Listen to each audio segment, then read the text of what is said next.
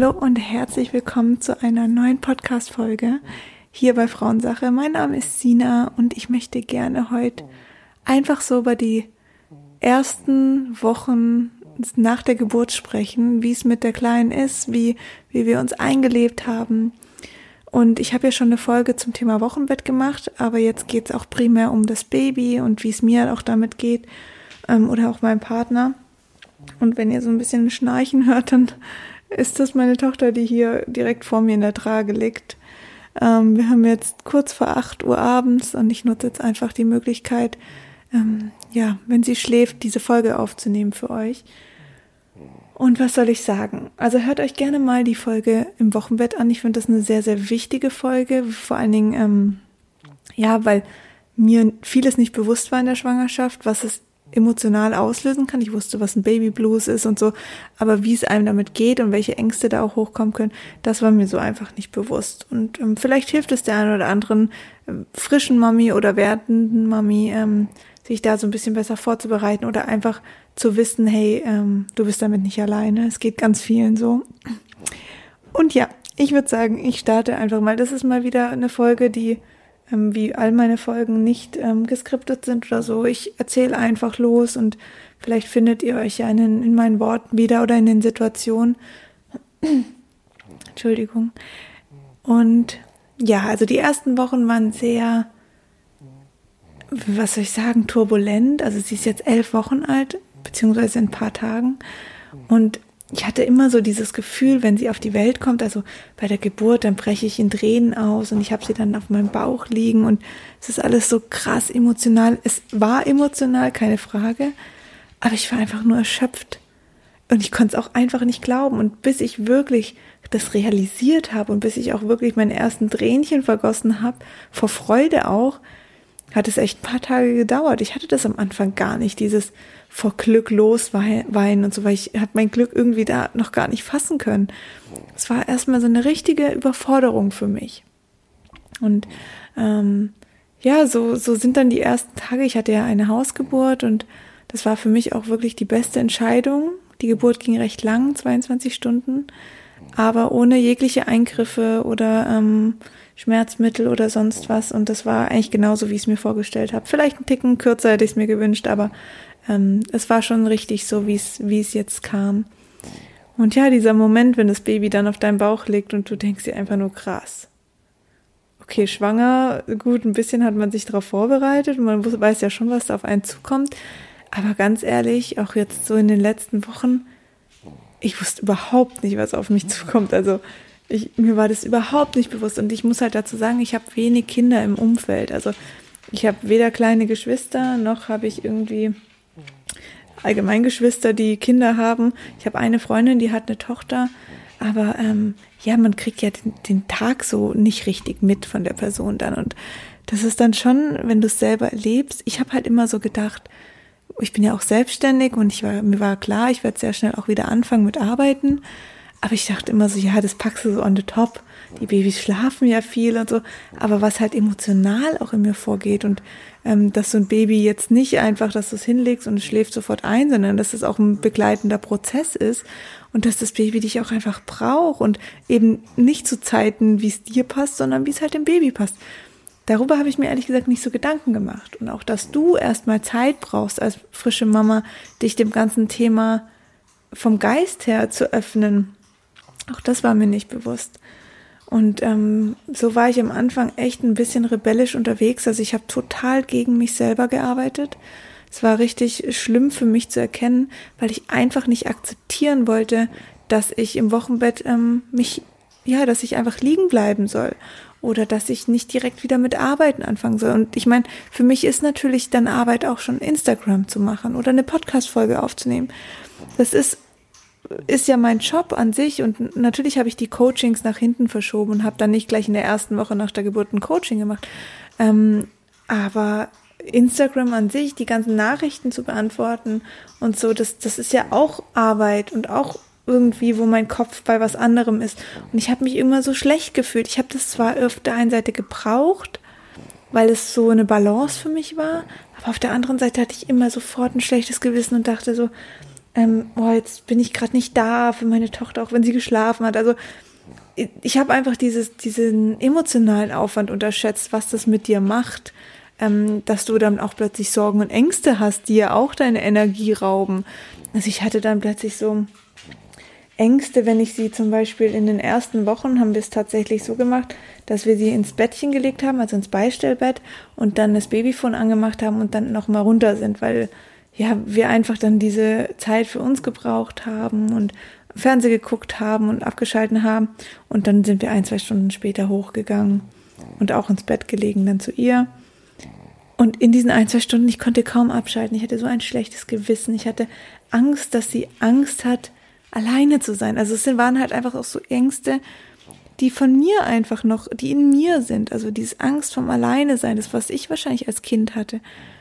Und ähm, es war für mich super, super schwierig, das auch bei mir zu lassen und nicht auf das Baby zu übertragen, so dass ich immer das Gefühl hatte, sie hat jetzt Angst alleine und ich muss da sein, ich muss sie immer bei mir haben und so. Und damit kämpfe ich heute noch tatsächlich und das sind ja alles Dinge, auf die ist man nicht vorbereitet und das sind aber die Dinge, die den Tag dann so schwer machen ähm, und dir einfach die Energie ziehen.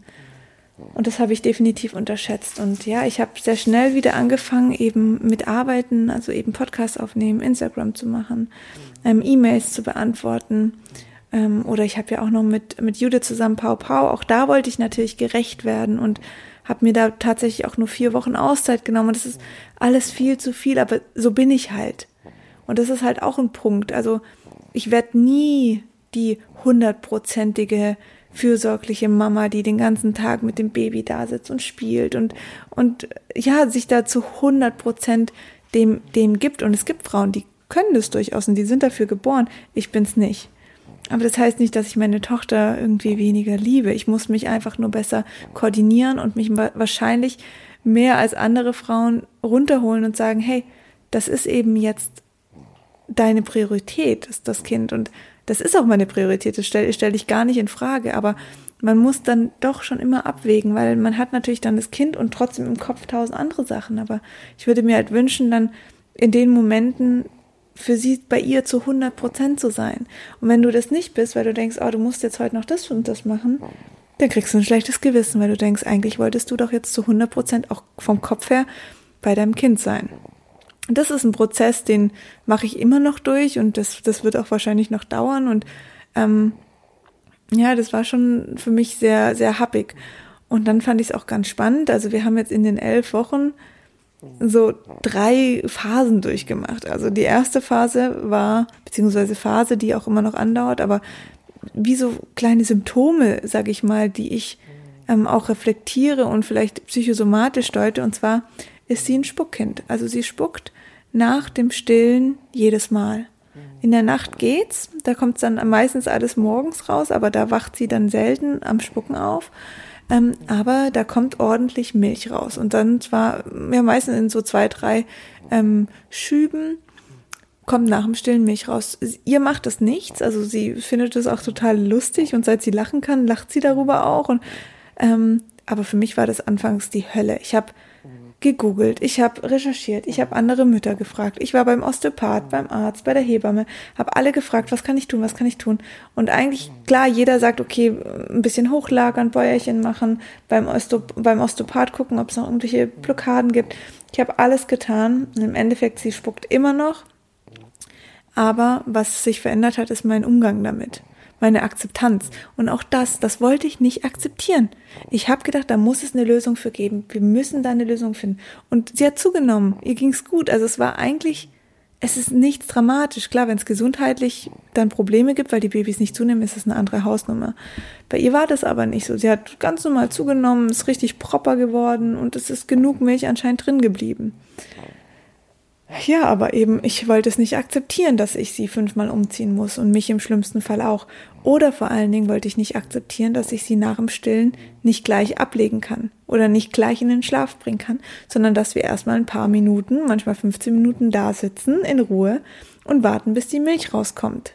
Weil wenn ich sie dann wickel oder ablege, dann läuft alles den Body runter oder den Nacken runter und ist alles vollgespuckt. Also muss ich mit einem Spucktuch wirklich da sitzen. Und was sagt mir das?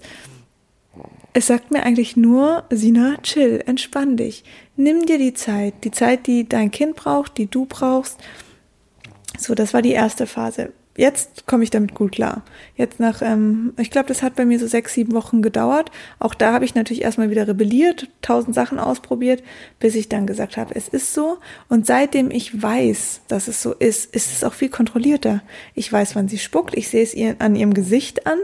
Ähm, ich, da passieren keine großen also Fehler ist nicht das richtige Wort, aber ähm, Malheure mehr. Das heißt, dass sie komplett nass ist oder das kann schon mal vorkommen, aber dann ziehe ich sie halt um. Also es wird einfach alles nicht mehr hinterfragt oder nicht mehr als Drama gesehen. Es ist einfach so. Also das konnte ich jetzt akzeptieren, war für mich tatsächlich aber sehr, sehr schwierig. Ähm, die zweite Phase, das zweite Symptom war, dass ich, ich glaube, sie war fünf Wochen alt ähm, und ich habe Magen-Darm bekommen. Und Magen-Darm ist an sich schon eine Hausnummer. Es ist echt übel, Durchfall, Erbrechen, das volle Programm. Fieber hatte ich, Halsschmerzen, ich habe nichts mehr trinken können, nichts mehr essen können. Ähm, mag keiner. Aber Magen-Darm und Fieber zu haben und ein Baby zu Hause zu haben, das ein paar Wochen alt ist und dieses Kind zu stillen, das hat mich wirklich zerstört. Ich habe echt gedacht, ich überlebe das nicht. Ich lag auf dem Küchenboden. Ich habe keinen anderen Ort mehr gefunden. Ich weiß nicht, warum dort, aber ich lag auf diesem Küchenboden. Ich hatte meinen Spuckeimer in der linken Hand. Ich hatte das weinende Baby in der rechten Hand, weil ich keine Milch mehr produziert habe und sie aber Hunger hatte. Und ich habe gedacht, ich schaff's nicht mehr. Meine Mutter war dann da und mein Freund natürlich auch, aber da reicht nicht mal mehr nur der Freund. Also irgendjemand muss sich ums Baby kümmern, irgendjemand muss sich auch um, um die kranke Person kümmern, also in dem Fall um mich. Gott sei Dank kam meine Mutter und ich habe, dann hat sie gesagt, sie geht jetzt ins Reformhaus und kauft so eine Pränahrung ähm, und ähm, vielleicht auch was zum Abpumpen und ein Fläschchen und so, weil es war 18 Uhr abends und ja, was ist, wenn ich jetzt über die Nacht keine Milch produziert hätte? Was, was tue ich dann? Ich kann ja das Kind nicht hungern lassen. Und diesen Vorwurf dann, nein, du wolltest das Baby voll durchstillen und plötzlich kannst du nicht mehr, weil ich habe ja selber nichts runtergekriegt, kein, ich hatte kein Wasser mehr im Körper. Ähm, und das war für mich der absolute Horror. Und damit habe, darauf habe ich mich nie vorbereitet. Und natürlich habe ich jetzt, muss man nicht davon ausgehen, dass man krank wird, aber ähm, ja, ich hätte mir vielleicht gewünscht, dass ich ein bisschen was abgepumpt hätte, eingefroren, einfach, dass mir das erspart geblieben wäre, dass das da jetzt irgendwie zugefüttert werden muss. Und meine Mutter hat dann auch gesagt, Sina, entspann dich, es ist alles gut, dir geht's jetzt nicht gut, du ruhst dich aus, wir sind alle da. Und die Kleine kommt auch mal mit einem Fläschchen Pränahrung klar. Und ich habe geheult und geheult. Also ich war einfach klar, ich war natürlich auch nervlich komplett durch, aber das, das ging mir so nah und ich habe das einfach ich habe einfach dieses Gefühl, ich kann sie nicht mehr ernähren. Das war für mich emotional ganz schlimm. Und ich weiß nicht, vielleicht hört ihr das jetzt auch und denkt, ach, jetzt stell dich nicht so an, ist doch nicht schlimm. Aber emotional einfach das nicht mehr können, nicht mehr für sie da sein, das war ganz schlimm. Und dann hat sie dieses Fläschchen gekriegt, sie hat es weggebombt wie sonst was, ähm, hat auch sofort die Flasche angenommen, was auch nicht üblich ist. Ähm, da hatten wir aber Gott sei Dank Glück. Ja, und dann hatte ich ähm, drei, vier Stunden mal sozusagen eine Pause ohne Stillen, ähm, weil sie eben das Fläschchen hatte. Und dann in dieser Zeit habe ich mich voll geschaufelt. Ich weiß noch, wie schlimm das war. Ich hatte, dann hat es auch nachgelassen mit dem Erbrechen und dem Durchfall. Ähm, ich habe getrunken, getrunken, getrunken. Ich habe mir, ich glaube, drei Liter Karamals reingehauen, weil es halt einfach viel Kohlenhydrate hat. Ähm, habe versucht, Suppen zu essen. Ich hatte halt da noch diese Halsschmerzen. Ich habe kaum was runtergekriegt. Und dann ähm, hat mein Körper tatsächlich so schnell wieder reagiert und nach vier Stunden hatte ich dann auch wieder Milch. War natürlich alles mit Sicherheit nicht so nährstoffreich und nicht so fetthaltig wie sonst, aber ähm, es hat für sie ausgereicht und sie war glücklich und mir ging es wieder gut. Aber es war natürlich trotzdem eine sehr stressige, anstrengende Zeit, weil es mir nicht gut ging körperlich. Ich konnte nicht da sein. Ich, ja, wem ich glaube, ihr wart alle mal krank und könnt euch vorstellen, wie das sich angefühlt hat und eben dann noch diese Fürsorge fürs Baby haben zu wollen, aber einfach nicht können und das einfach abzugeben. Ich meine, mein Freund und meine Mama waren ja da, was Besseres hätte mir gar nicht passieren können. Mal Hut ab an die Frauen, wie meine Mutter es auch war, ähm, die alleinerziehend sind. Keine Ahnung, wie man das schafft, wirklich ohne Hilfe. Und ja, dann ähm, auch das war für mich, natürlich kann ich jetzt sagen, das war irgendwie ein Virus, Ähm, mit Sicherheit habe ich mir vielleicht auch irgendwas einfach eingefangen, aber ich denke mir auch ganz oft, vielleicht war das auch einfach wieder ein Zeichen von meinem Körper, mich wirklich in die Ruhe zu bringen, weil ich seit der Geburt sofort wieder, okay, Sina, du machst alles genauso wie davor, nur noch on the top mit Kind.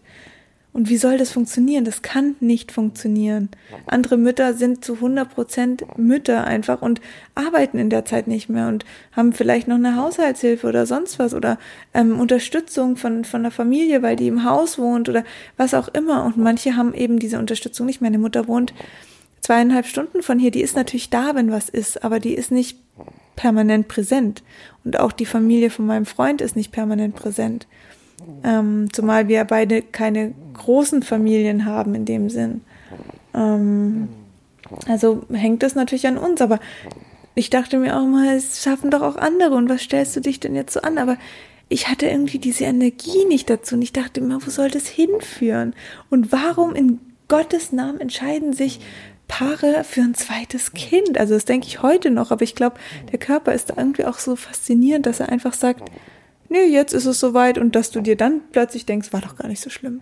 Das ist ja auch das Lustige, wenn ich jetzt an die ersten Wochen denke, wo ich ja, also ich habe Tagebuch geschrieben, wenn ich mir das durchlese, dann denke ich, ich wär, war kurz davor aus dem Fenster zu springen, weil ich kein Land mehr gesehen habe.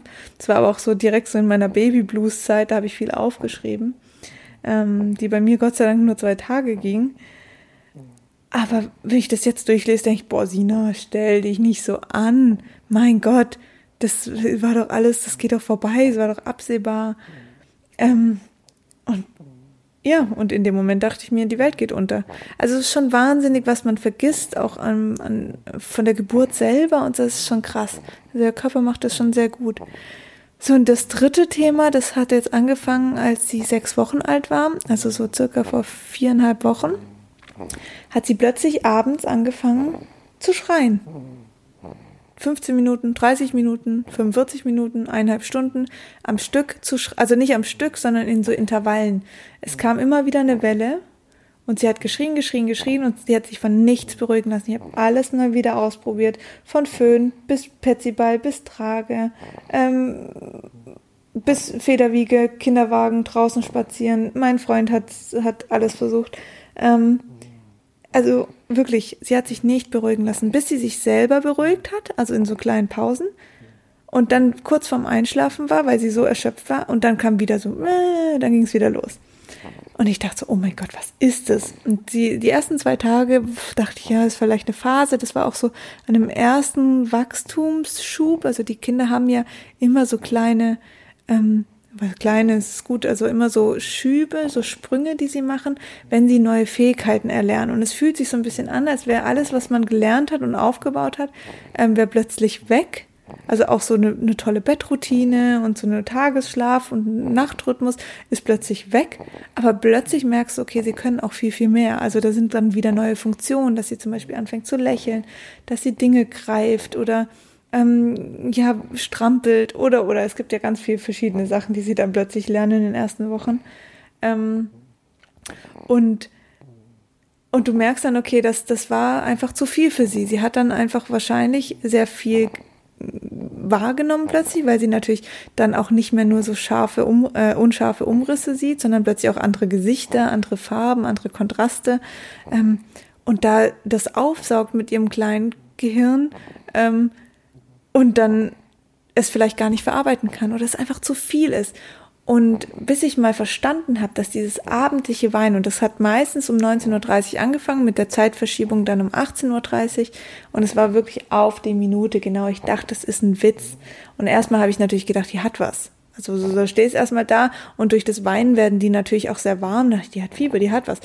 Ähm, jetzt bin ich niemand, die sofort irgendwie zum Arzt rennt oder so, sondern ich warte immer gern ab und ähm, ja, mittlerweile weiß ich auch, dass sie nichts hat, weil zwischendrin kann sein, dass sie dann auch mal wieder lacht, so in dieser kleinen Pause ähm, vom Schreien und dann, oder auch nach dieser Schreiphase, wenn sie dann eingeschlafen ist und dann nach zwei, drei Stunden wieder kommt zum Stillen, ist alles gut. Es ist alles gut. Es ist wie, als wäre nichts gewesen. Und dann ähm, bin ich auf das Thema Regulationsstörungen gestoßen. Und das ist eigentlich, es gibt verschiedene Ursachen, aber es ist halt, wenn Kinder auch übermüdet sind oder ähm, einfach zu viel wahrnehmen, zu viel aufnehmen, dass es wie so eine Überreizung stattfindet. Und ähm, ja, die nehmen einfach viel auf oder sind einfach drüber und können sich selber aber noch nicht runterholen. Ähm, das kennt man ja von sich selbst, wenn man einen krassen Tag hatte, dann rattert der Kopf abends, nur können wir damit besser umgehen und die Kinder eben noch nicht. Das heißt, sie schreien, schreien, schreien und ähm, im besten Fall schaffst du es irgendwann, sie dann in den Schlaf zu holen. Und das kann aber in, in ein paar Intervallen passieren, so dass du es nicht schaffst oder das Baby selber auch nicht. Das heißt, sie schreien sich eigentlich aus. Und mir war das nicht, also es gibt auch ja diesen Begriff drei Monatskolik, was dann auf eher auf die Bauchschmerzen geht.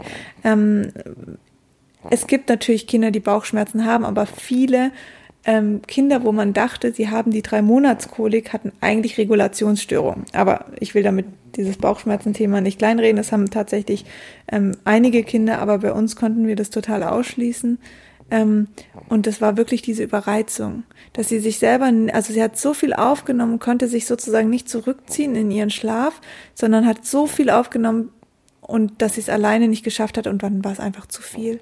Wie wenn wir so völlig drüber sind mit unseren Nerven, dann werden wir plötzlich auch ganz irre und ganz, ganz komisch oder so.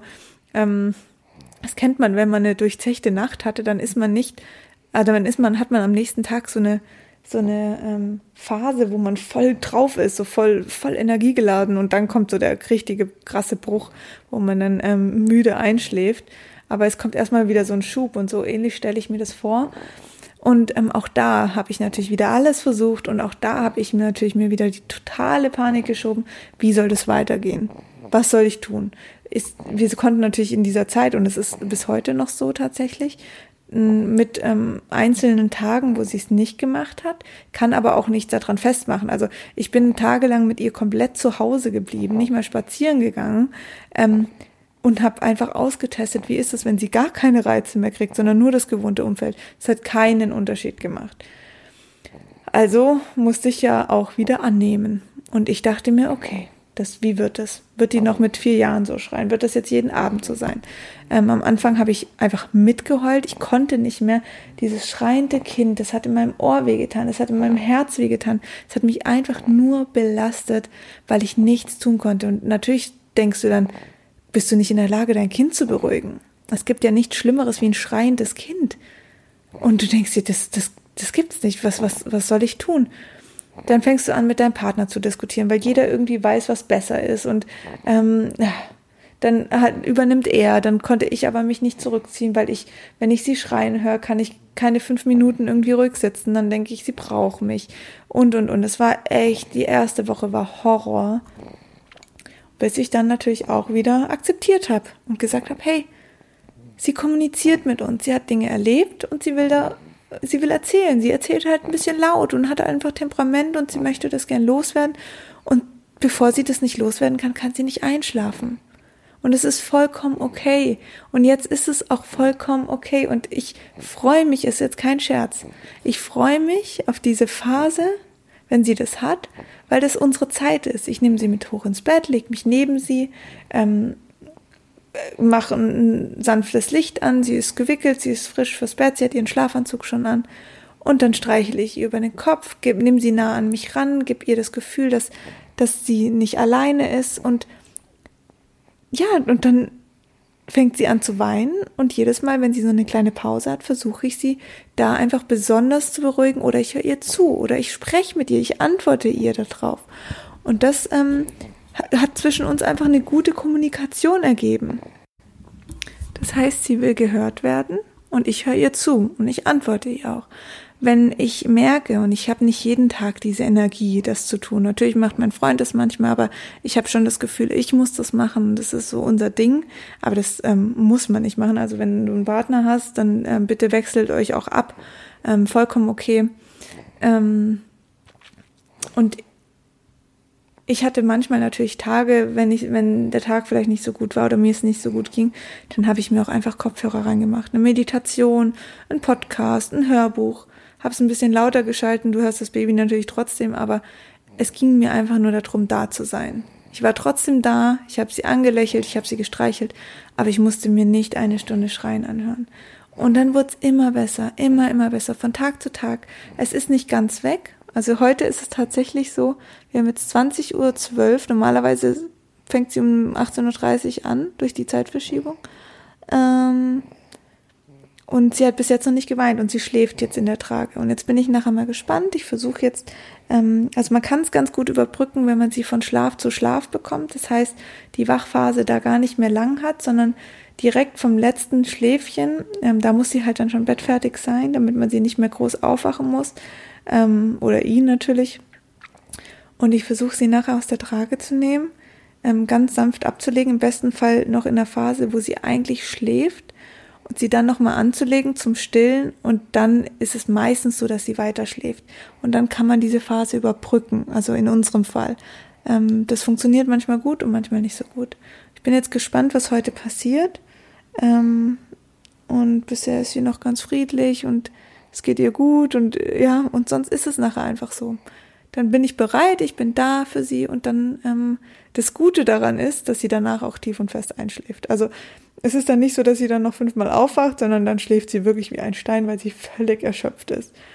Aber sie braucht es anscheinend. Und ich habe auch gelesen, beziehungsweise habe ich eine Inst äh, Umfrage auf Instagram gemacht, dass ähm, ja, dass äh, viele meinen, dass es mit zwölf Monaten aufhört. Äh, sorry, oh Gottes Willen, zwölf Wochen. Ähm, sie ist jetzt zehnhalb, knapp elf Wochen und ich halte euch da auf dem Laufenden. Ich will mich darauf aber nicht fokussieren, weil sonst bin ich enttäuscht, wenn sie zwölf Wochen alt ist und sie schreit immer noch. Deswegen, sie ist so, wie sie ist. Ähm, ich akzeptiere das und das ist auch mein Learning. Und mir ist wichtig, deswegen erzähle ich das alles. Mir ist ganz, ganz wichtig, dass euch bewusst wird, dass das ein eigenständiger Mensch ist mit einem eigenständigen Charakter. Die haben eigene Charakterzüge. Und nur weil wir sie manchmal nicht verstehen, heißt es nicht, dass sie irgendwas Böses wollen für uns oder sonst was, sondern das ist einfach deren Temperament, deren Charakter und ihre Art und Weise auch zu kommunizieren, auch das Schreien. Es ist nicht immer ein Schmerz. Natürlich muss man das ausschließen, aber du spürst es schon als Mama oder auch als Papa, ob es dem Kind gut geht. Und ähm, vielleicht noch nicht in den ersten Tagen, aber irgendwann bekommst du ein Gefühl dafür. Und ja, dann hilft einfach nur da sein und gemeinsam überstehen. Und ich glaube, das ist auch das Schöne daran, dass man selber, also sie ist einfach mein Spiegel. Sie ist natürlich ein eigenständiger Mensch, aber sie spiegelt mir jede Sekunde am Tag meine Themen. Und mein Thema war eben, okay, ich muss noch das, das und das machen und hier noch mit ihr on the top und das kriegen wir alles hin und alles gut. Und wir kriegen alles hin. Und ich krieg wahrscheinlich, ohne mich jetzt selbst zu loben, mehr hin als andere Frauen, die sich nur ausschließlich in ihrer äh, ausschließlich in ihrer Mutterrolle befinden, weil ich eben noch ähm, nebenbei meinen mein Job mache und halt weiter arbeite ähm, auch in den ersten Wochen. Und es ist okay für mich. Ich habe mich dafür entschieden und ich werde das wuppen. Aber es gibt eben Tage, da funktioniert's gut und dann gibt es Tage, die, da funktioniert's nicht gut. Und dann darf ich auch nicht böse auf mich sein oder auch schon gar nicht auf sie, weil dann ist es einfach so. Und ich glaube, diese Akzeptanz, dass halt jeder Tag kann irgendwie anders sein, kann super, super schön sein, kann super, super anstrengend sein, aber irgendwie geht er vorbei und es kommt wieder ein neuer Tag. Und das Schöne ist, du lernst, du lernst daraus und wenn du da offen bist, dem hinzuschauen, was die Kinder dir zeigen und sagen, dann ist es die absolut beste Persönlichkeitsentwicklung, die du, die du haben kannst. Da brauchst du keine Online-Kurse, keine Workshops, keine Webinare, keine Podcasts oder sonst was. Du kannst einfach dein Kind angucken, schauen, wie reagiert's und selber reflektieren und dann weißt du ganz genau, wo deine Themen sind. Und wenn ich jetzt mal diese drei Themen, deswegen habe ich die euch auch so beschrieben, für mich reflektiere einmal dieses Spucken ist mit Geduld. Du brauchst Geduld, um das auszuhalten. Du brauchst Geduld und musst immer wieder umziehen und immer wieder Zeit haben, ähm, damit du, weil ich kann sie nicht einfach nach dem Stillen direkt in den Kinderwagen und los, sondern wir brauchen erstmal Zeit. So, dann meine Magen-Darm-Geschichte. Auch da wieder Ruhe, Entspannung, Zeit für dich nehmen, Sina. Entspann dich, ähm, beruhig dich, es ist alles gut. Und das dritte ist jetzt mit dem Weinen. Auch das zwingt mich natürlich nicht rauszugehen. Gut, jetzt in der Corona-Zeit ist es eh nicht so das große Thema, aber trotzdem wäre ich viel mehr unterwegs. Ich weiß es, ich wäre viel mehr unterwegs, ich wäre viel mehr bei Freunden, würde das, das und das machen, würde abends auch einkaufen gehen, sie, ich würde sie überall hin mitschleppen. Aber das geht einfach nicht und das ist okay. Und sie, sie signalisiert mir das halt sehr drastisch, weil ich sonst nicht checken würde. Ich würde es sonst einfach machen. Und ich würde es auch machen, obwohl mein Körper sagt nein. Ähm, weil ich so schon immer war. Und das ist echt mega spannend und mega, mega wichtig. Und es kann einem fast nichts Besseres passieren, außer seinem Kind zuzuhören und hinzuschauen. Und selbst in den ersten Tagen schon. Also es ist jetzt nicht so, dass ein Kind erst mit ein, zwei Jahren reflektiert oder wenn es sprechen kann, sondern sofort. Und das ist bei Tieren übrigens auch so. Also ich habe das mit Carlo auch schon selber erlebt mit unserem Hund. Ähm, der spiegelt mir meine Persönlichkeit auch wieder, weil das einfach wahnsinnig sensible, offene Wesen sind. Die haben noch keine Begrenzung, keine Blockaden, keine inneren Themen, sondern die sind offen und damit halten sie dir täglich den Spiegel hin. Und deswegen ähm, genieße ich das und ich freue mich auf alles, was kommt und es werden richtige Kackphasen kommen, aber dann ähm, darf ich auch wieder hinschauen. Und manchmal darf ich auch einfach akzeptieren und sagen, hey, ich bin halt so. Ich bin halt einfach eine Mama, die gern tausend Sachen macht, ähm, aber trotzdem liebe ich mein Kind und trotzdem mache ich alles für dieses Kind und ähm, ja, verändere mich auch gern für dieses Kind, wenn ich das möchte. Und sonst, ähm, ja, ich akzeptiere das. Ich, ich, ich liebe es auch zu arbeiten und ich werde das weitermachen. Deswegen werde ich jetzt nicht sagen, ich äh, arbeite jetzt ein Jahr lang nicht. Das werde ich nicht tun, weil ich es werde, werde es trotzdem hinkriegen. Nur auf eine andere Art und Weise. Also es gibt nicht so diese eine Mutter, äh, Rolle und die muss man, in die muss man schlüpfen und nur dann ist man eine gute Mama, sondern du kannst es genauso machen, wie du bist. Nur, ähm, ja, werd mit deinem Kind einfach ein Team. Und das habe ich am Anfang nicht zugelassen. Ich wollte einfach, dass sie mitzieht. Dass sie genau das macht, so wie ich das will, in dem Rhythmus, wie ich ihn brauche. Und habe vergessen, dass sie aber ein Mensch ist, ein eigenständiger Mensch. Und das habe ich jetzt begriffen und seitdem sind wir einfach echt ein unschlagbares Team. Und da kommt auch mein Freund nicht ran. Und das ist, also ich meine, auch diese Rolle können natürlich Männer übernehmen und mein Freund macht das aber auf eine ganz andere Art und Weise, weil ich natürlich die primäre Person bin. Auch schon allein durchs Stillen und alles bin ich viel, viel präsenter. Und ähm, ich habe sie auch, ähm, ich bin diejenige, die sie abends in den Schlaf bringt, weil ich mir das aber auch nicht nehmen lasse. Also es ist jetzt nicht so, dass mein Freund sagt, nee, das mache ich nicht, kein Bock, im Gegenteil, sondern ich braucht es einfach und ich, es ist wichtig für, für ihre und meine Bindung, weil ich merke, dass mein Freund die Bindung schon automatisch hatte seit der Geburt. Das ist ganz krass. Ähm, und ich musste sie mir erst erarbeiten, weil ich mich eben selber erstmal dafür öffnen musste. Und dafür habe ich diesen Weg gebraucht, diese zehnhalb Wochen und mit Sicherheit noch ein paar Wochen mehr. Und ähm, vor allen Dingen aber auch diese Signale vom eigenen Körper. Ja, ich würde sagen, das waren jetzt ein paar Worte von mir und dem Leben, wie es so in den letzten Wochen ist. Und es ist unfassbar schön, es ist unfassbar anstrengend auf eine Art und Weise. Und manchmal denke ich mir, okay, krass, äh, wow, dass du das wolltest. Aber genauso will ich's, weil ich denke mir jetzt, was im Gottes Namen habe ich ohne Kind getan? Arbeiten, okay, cool. Aber äh, wie hat mein Leben ausgesehen? Also ich kann diese Vorstellung, ist für mich so leer. Sie ist so lahm, so langweilig, dass ich mir denke, also nichts gegen Frauen, die keine Kinder wollen, um Gottes Willen. Weil die wissen ja auch nicht, wie es dann ist mit Kindern. Also, aber jetzt habe ich so das Gefühl, es würde so viel fehlen. Es wäre einfach, das ist aber, das hatte ich mit unserem Hund auch schon. Natürlich geht der mir voll oft auf den Nerv und ich denke, oh toll, jetzt können wir wieder nicht in Urlaub gehen, ähm, weil wohin mit ihm? Und den Flieger will ich ihn nicht packen ähm, ja, dann ist halt so und hat mich dann aufgeregt. Und andererseits denke ich mir, kein Tag will ich ohne ihn sein. Und mit dem Kind, mit dem eigenen Kind ist es natürlich noch viel, viel krasser. Und ich freue mich auf alles, was kommt. Ich bin für alles bereit und werde sehr viel wachsen an den ganzen Herausforderungen. Und jetzt hoffe ich, dass ihr, dass du da was mitnehmen konntest und ähm, denk immer dran, du bist die perfekte Mutter und ganz genau richtig so, wie du bist für dieses kleine Wesen und du musst dich nicht viel verbiegen und du musst schon gar nicht so werden wie andere Mütter, weil sie es besser wissen. Ähm, vielleicht wissen sie es für ihr Kind besser, mit Sicherheit, aber nicht für deins. Also bleib genauso wie du bist und Dinge, die dich selber blockieren oder die dich darin stören, mit deinem Kind ein Team zu werden, die kannst du angehen. Und alles andere ist okay so. Gut, dann vielen, vielen Dank fürs Zuhören, ähm, für diese für mich sehr wichtige Folge.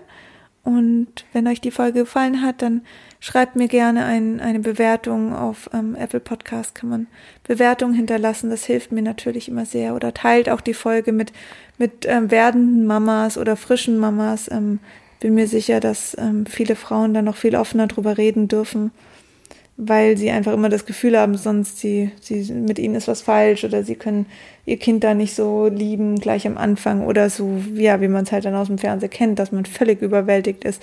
Das braucht alles so ein bisschen Zeit. Also teilt die Folge gerne. Ich freue mich wahnsinnig, wenn ich mit meinen Themen anderen Frauen helfen kann. Das ist ja das, was ich mache täglich und ähm, deswegen danke ich euch für eure Unterstützung. Schaut auch gerne auf meinem äh, Instagram-Profil ähm, sina.philissa nach.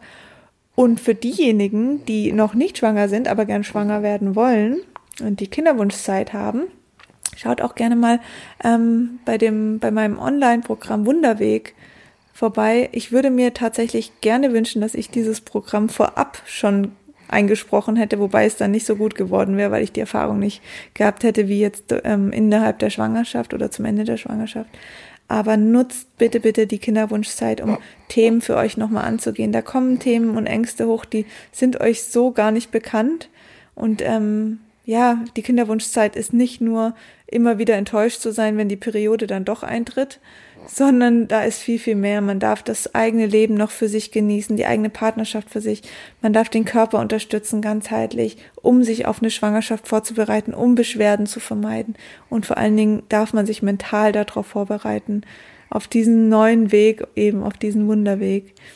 Und ähm, ich verlinke euch dann das Online-Programm Wunderweg sehr gerne in den Show Notes. Schaut da mal vorbei, da sind noch ein paar Infos und auch ähm, Erfahrungsberichte von anderen Frauen. Das ist immer wieder schön, wenn Frauen mir dann schreiben, oh mein Gott, ich bin schwanger geworden. Boah, da könnte ich gerade losheulen. Das ist echt mega. Eigentlich so der schönste Kurs, den ich bisher machen durfte. Und mit dem im besten Fall besten Ergebnis. Ähm, ja, ich verabschiede mich jetzt und hoffe, das Schnarchen von dem Baby hat jetzt hier nicht so ähm, die Podcast-Folge zerstört, aber es gehört dazu. Einen wunderschönen Tag euch noch und vielen, vielen Dank fürs Zuhören. Bis zum nächsten Mal.